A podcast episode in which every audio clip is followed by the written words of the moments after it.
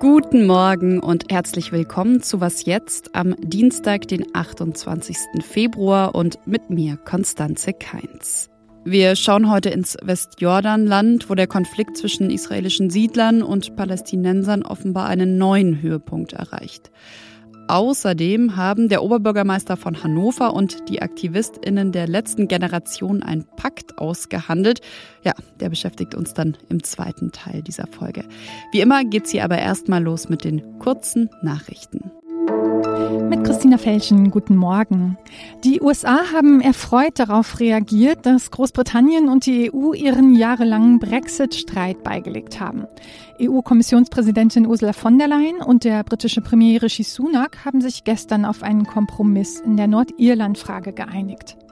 Großbritannien hatte sich gegen die von Brüssel verlangten Zollkontrollen an der Seegrenze zu Nordirland gewehrt, das trotz des Brexit quasi Teil des europäischen Binnenmarkts bleibt.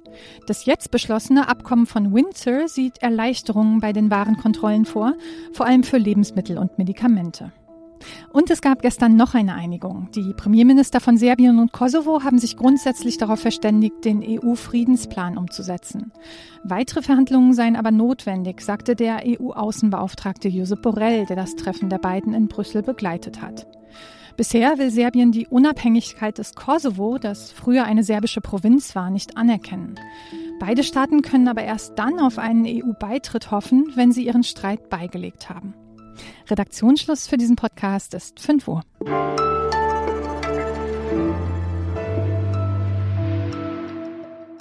Seit Monaten wird davor gewarnt, dass Israel eine dritte Intifada drohe, also ein gewaltsamer, organisierter Aufstand der Palästinenser. Bei der zweiten Intifada Anfang der Nullerjahre, da waren bei Terroranschlägen und Ausschreitungen insgesamt über 1000 Israelis und 3000 Palästinenser getötet worden. Ja, und im Westjordanland, da scheint die Gewalt gerade zu eskalieren. Also am Wochenende hat ein mutmaßlich palästinensischer Schütz zwei Israelis getötet. Und dann haben israelische Siedler in der palästinensischen Stadt Huwara Häuser und Autos angezündet. Über diese eskalierende Gewalt möchte ich mit der Zeit Online-Autorin Steffi Hensch sprechen. Hallo nach Tel Aviv. Hallo Steffi. Hallo Konstanze. Zeigt das, würdest du sagen, was da am Wochenende in Huwara passiert ist, wie die Lage gerade außer Kontrolle gerät? Ja, das glaube ich, kann man sagen. Ähm, wir hatten da, wie mittlerweile klar ist, 400 israelische Siedler, die dort, wie mehrere israelische Zeitungen berichten, teilweise bis zu 36 Häuser angezündet haben. Die Polizei und die Sicherheitskräfte sollen die Lage nicht sofort in den Griff bekommen haben. Und das zeigt einfach eine neue Dimension in einer ja, sich entwickelnden Eskalation eigentlich, die wir seit längerer Zeit beobachten.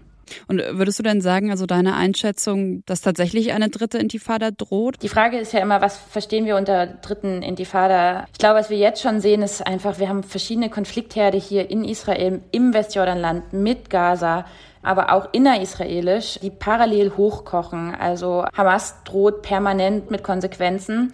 Dann haben wir eben Vergangene Woche im Westjordanland sind zehn Palästinenser bei einem israelischen Militäreinsatz getötet worden. Daraufhin flogen, ich glaube, fünf oder sechs Raketen der Terrororganisation Islamischer Dschihad aus Gaza.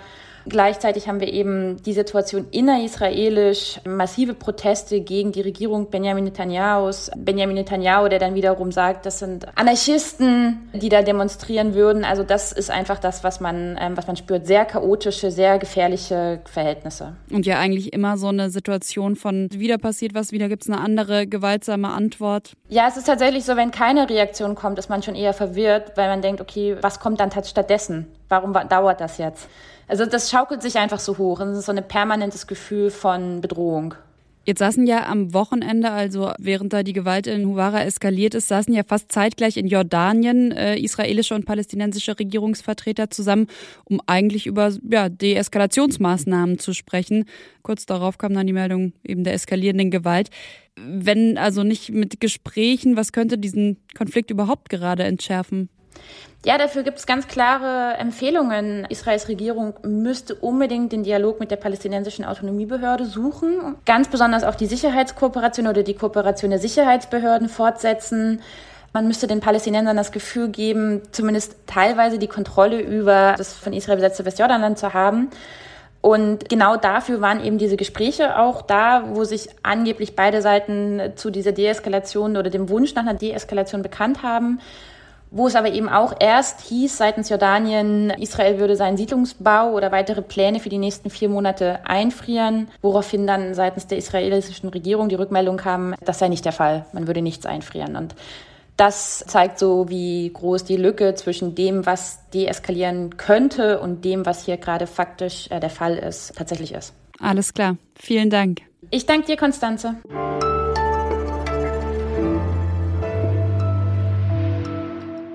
Und sonst so? Aus 3D-Druckern kommt ja mittlerweile echt einiges raus. Also Ersatzteile für Autos oder Zahnfüllungen zum Beispiel. Ein Steak und ein Wohnwagen wurden schon gedruckt. Naja, und wem ein Wohnwagen zu klein ist, letztes Jahr wurde in Nordrhein-Westfalen das erste Haus in Deutschland aus einem 3D-Drucker fertiggestellt. Dieses Haus war allerdings noch ziemlich teuer. In Kenia soll nun bald bezahlbarer Wohnraum aus dem 3D-Drucker kommen. Eine Schweizer Firma und eine britische Entwicklungsorganisation wollen eine ganze Siedlung drucken. Betonschicht für Betonschicht soll aus dem 3D-Drucker kommen und so sollen insgesamt 52 Einfamilienhäuser gedruckt werden.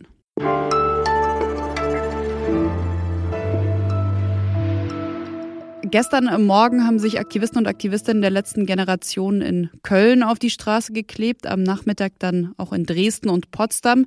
In Hannover aber, da hat die letzte Generation und der Oberbürgermeister ich nenne es jetzt mal einfach, äh, ja, haben sie Frieden geschlossen oder anders, beziehungsweise mit den Worten der FDP ausgedrückt, die Aktivistinnen und Aktivisten haben die Stadt erpresst.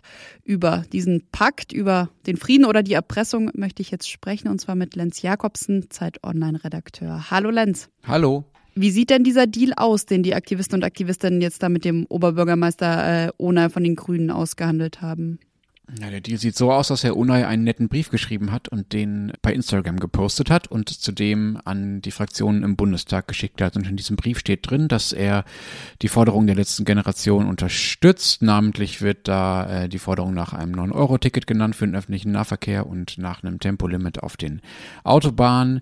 Er sagt aber auch in einer Sache, äh, dass er etwas anders sieht, nämlich den Gesellschaftsrat, den sich die äh, letzte Generation wünscht, den unterstützt er nicht. Und im Gegenzug äh, hört die letzte Generation Generation auf, sich in Hannover auf die Straßen zu kleben, um das mal so flapsig zu sagen. Das ist der Deal. Im Bundestag bekommt er dafür ja ganz schön Kritik. Also das heißt zum Beispiel, er habe sich erpressen lassen. Was ist da dran? Na, für Unna ist es vor allen Dingen total billig. Er muss das ja nicht umsetzen. Also darüber, ob es ein Tempolimit gibt in Deutschland, entscheidet der Bundestag. Also da kann Herr Unai natürlich fordern, was er will. Das kostet ihn nichts, das zu fordern. Es ist ja sowieso Teil ähm, seines Parteiprogramms, also Teil des grünen Parteiprogrammes. Und er sagt dazu den schönen Satz, erpresst wird man ja nur, wenn man etwas tut, das man nicht will. Und er will nun mal in den meisten Fällen das, was die letzte Generation auch will. Natürlich kann man sagen, es ist eine schmaler Grad, das sagt er auch selber, wenn da Leute belohnt werden, die Straftaten oder Ordnungswidrigkeiten zumindest äh, begehen. Allerdings ist dieser Protest zumindest in meinen Augen ja nun auch nicht so gewaltvoll, dass es den Dialog mit den Menschen, die ihn ausüben, völlig ausschließen würde. Mhm. Was ich schon auch interessant finde, ist, wie unterschiedlich äh, Kommunen mit der letzten Generation umgehen. Also in München zum Beispiel wurden Aktivistinnen und Aktivisten teilweise äh, in Präventivhaft gesperrt und ja, in Hannover sitzt oder saß man jetzt zusammen mit ihnen am Tisch und hat einfach verhandelt. Würdest du sagen, solche Deals können auch in anderen Städten funktionieren? Na, es kann dann funktionieren, würde ich sagen, wenn diejenigen, die über das Verhandeln entscheiden, also in dem Fall die Oberbürgermeister und Oberbürgermeisterin, wenn die sich einen politischen Gewinn davon versprechen. Deshalb würde ich das auch, was da in Hannover passiert, nicht als Erpressung deuten. Herr Onay hat das gemacht, weil er selber davon sich einen Profit verspricht. Und wenn sich in München die Stadtregierung einen Profit davon verspricht, die letzte Generation eher als Feindbild zu behandeln, denn als Gesprächspartner, dann ist das, dass das passieren wird. Also, und das zeigt ja auch, wer hier am längeren Hebel sitzt. Am längeren Hebel eben nicht die letzte Generation, sondern sitzen diejenigen in den Städten, die darüber entscheiden, wie mit ihnen umgegangen wird. Und es mag sein, dass es in einzelnen anderen deutschen Städten auch zu Verhandlungen kommt und zu ähnlichen Einigungen wie in Hannover. Aber wir wissen ja, in wie vielen Städten und Gemeinden gerade nicht die Grünen regieren, egal wie man das inhaltlich findet oder nicht. Und in all diesen Städten werden die regierenden Politiker kein Interesse daran haben, mit der letzten Generation ein Abkommen zu schließen, weil sie davon von ihren Wählern, von CSU, SPD, FDP, Wählern bestraft werden werden würden und nicht belohnt, wie Unai sich das offenbar in Hannover verspricht. Und einen Text von meinem Kollegen Lenz Jakobsen, den finden Sie auf Zeit Online und natürlich auch hier nochmal in den Shownotes. Dir schon mal vielen, vielen Dank, Lenz. Danke dir. Und das war's schon wieder von Was jetzt an diesem Dienstagmorgen und von mir, Konstanze Keins. Ihre Anmerkungen, Feedback, Kritik wie immer gerne an wasjetzt.zeit.de. Und heute Nachmittag begrüßt Sie dann mein Kollege Ole Pflüger im Update von Was jetzt. Tschüss und einen schönen Tag.